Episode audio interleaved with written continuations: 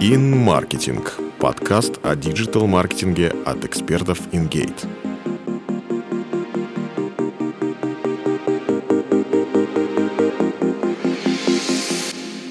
Привет! Ты слушаешь подкаст InGate. Меня зовут Полина Кузнецова, я выпускающий редактор блога InGate. Сегодня поговорим о SEO-текстах. Расскажу, на каких страницах они нужны, как определить их объем и какой должна быть структура. На каких страницах нужны SEO-тексты? Однозначно не на всех. Чтобы определить, на каких страницах нужны новые SEO-тексты, где достаточно оптимизировать текущий контент, а где убрать лишнее, нужно проанализировать конкурентов в топе. Проще всего это сделать вручную. Для этого нужно просмотреть выдачу по запросам страниц, которые ты собираешься продвигать. Если у 70% конкурентов из топ-10 контент на странице не текстовый, максимум это текст на карточке товара, смело ее пропускай. Как правило, это разводящие страницы с каталогами товаров или услуг. Если сайт продвигается в Яндексе и в Google, проанализируй выдачу в обоих поисковиках. После такого разбора у тебя будет список страниц, которые в принципе должны содержать SEO-статьи. Что делать, если на большинстве страниц тексты уже есть? Для начала определи, как оптимизировать каждую страницу. Иногда достаточно скорректировать текст, добавив в структуру недостающие блоки с вхождениями ключевых слов, а иногда написать новый. Чтобы это точно понимать, посмотри, на каком месте в выдаче находятся конкретные страницы по продвигаемым запросам. Если позиции далеки от топа, составь ТЗ на написание новых текстов. Если сайт в топе, то проанализируй конкурентов. Возможно, есть еще какие-то запросы, по которым ты можешь успешно продвигаться. Как правильно определить объем SEO-текста? В этом также поможет конкурентный анализ. Посмотри объем SEO-текстов на сайтах успешных конкурентов в топ-10 и возьми усредненное значение. Если на какой-то странице текста нет или наоборот его намного больше, чем на других ресурсах, просто не берите данные в расчет. Обрати внимание, что для карточек товаров и разводящих страниц не нужно включать в объем SEO-текста характеристики, таблицы и описание товаров. Какой должна быть структура SEO-текста? При написании SEO-текстов важно учитывать не только объем, но и придерживаться эталонной структуры. При этом в крайности впадать не нужно. Надо сделать так, чтобы любой текст можно было просматривать по диагонали. Если сайт информационного характера, сделай оглавление к статьям. Так они будут намного лучше восприниматься людьми и ранжироваться поисковыми системами. Чтобы понять, какой структуры в принципе можно и нужно придерживаться, проанализируй тексты успешных конкурентов в топе.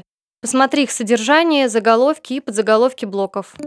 Что нужно прописывать в ТЗ на текст? Чтобы избежать лишних трат и множества итераций, лучше детально прописывать ТЗ вплоть до количества и содержания блоков в каждом SEO-тексте.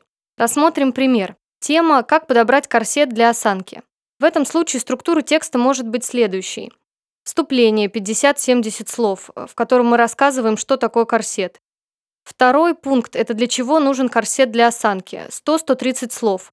В нем перечисляем основные функции изделия и при каких заболеваниях чаще всего прописывают ношение корсета. Третий пункт – виды корсетов, 250-300 слов. Рассказываем, что они бывают профилактические, лечебные, взрослые, детские, с разной степенью жесткости и так далее.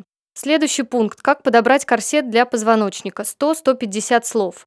Даем основные рекомендации, как должен сидеть корсет, и говорим, на что обращать внимание при выборе. Дальше идет пункт «Как подобрать размер корсета» 100-120 слов. В нем рассказываем, какие замеры нужно сделать перед покупкой и даем примерную размерную сетку. Последний абзац – плюсы и минусы ношения корсета для осанки 100-150 слов. Здесь важно сказать, что корсеты можно носить не всем, и действуют они только на определенные группы мышц. Таким образом, объем текста общий будет примерно 800 слов. Почему важно помнить о здравом смысле? Несмотря на то, что в ТЗ точно прописывается, что, как и в каком объеме писать, нельзя забывать о здравом смысле.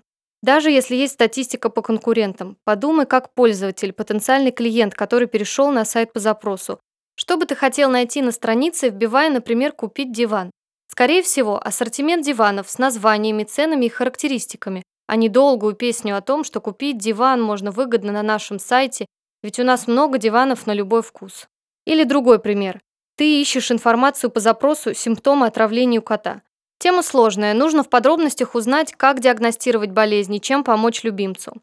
Тогда на целевой странице важно перечислить не только всевозможные симптомы отравления, но и то, как отличить его от других заболеваний, какие средства применить для лечения, как долго оно идет, нужна ли профилактика и многое другое.